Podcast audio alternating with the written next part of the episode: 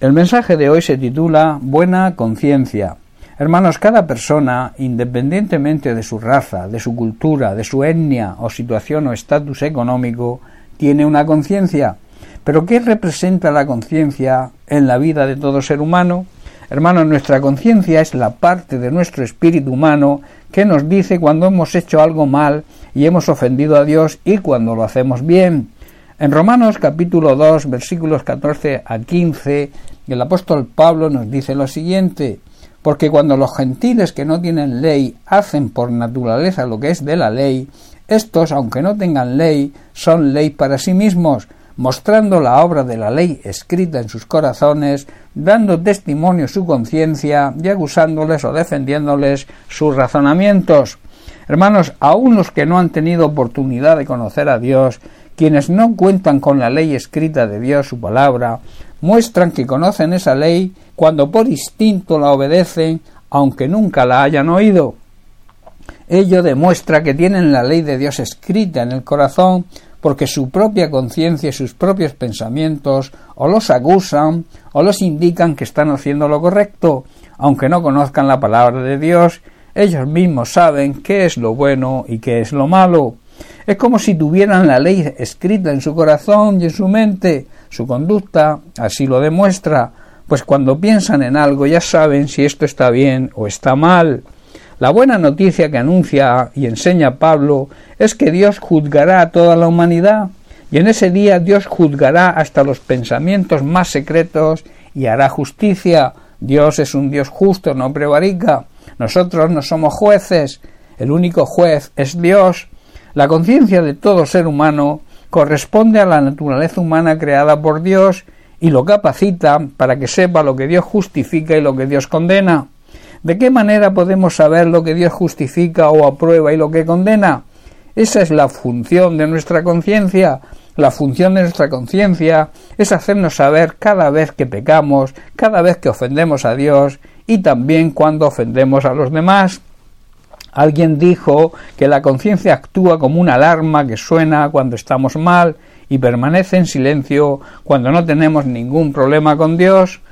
Todos escuchamos la voz de nuestra conciencia cuando pecamos o hemos hecho algo que no corresponde con la naturaleza santa, justa y amorosa de Dios. Nuestra conciencia nos redarguye, nos acusa, no importa que intentemos suprimir esa voz, o nos esforcemos por tener la razón en nuestras acciones, la conciencia persiste en condenarnos si lo hacemos mal y darnos conformidad cuando actuamos bien.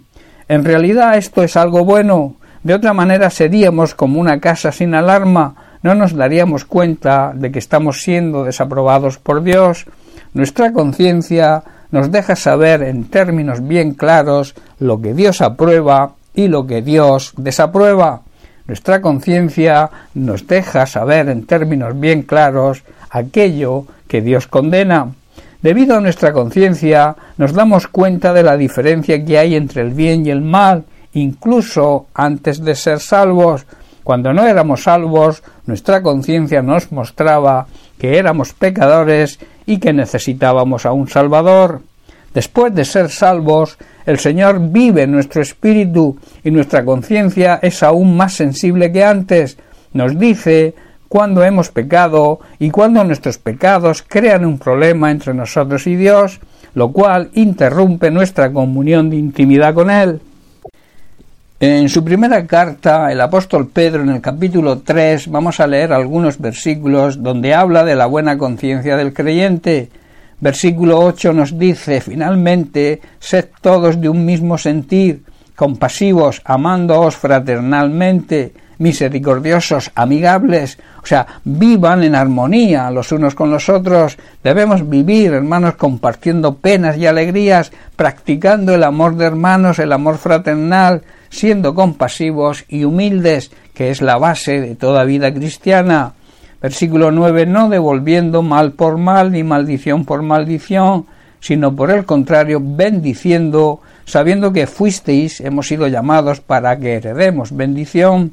Versículo 10, porque el que quiere amar la vida y ver días buenos, debe refrenar su lengua del mal y sus labios no hablar engaño.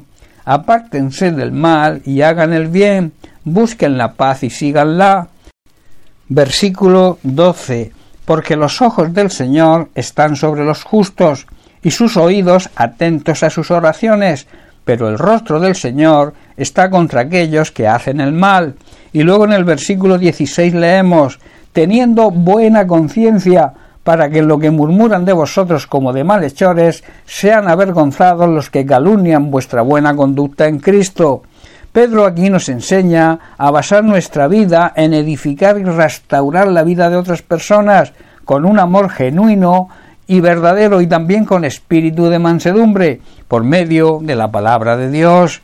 Recuerda, y quiero dejarte con esto, cada persona independientemente de su raza, de su cultura, de su etnia o de su situación económica o social, tiene una conciencia que le dicta lo que está bien y lo que está mal.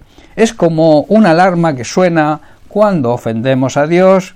Bien hermanos, pues hasta aquí el mensaje de hoy. Que Dios te bendiga. Un abrazo.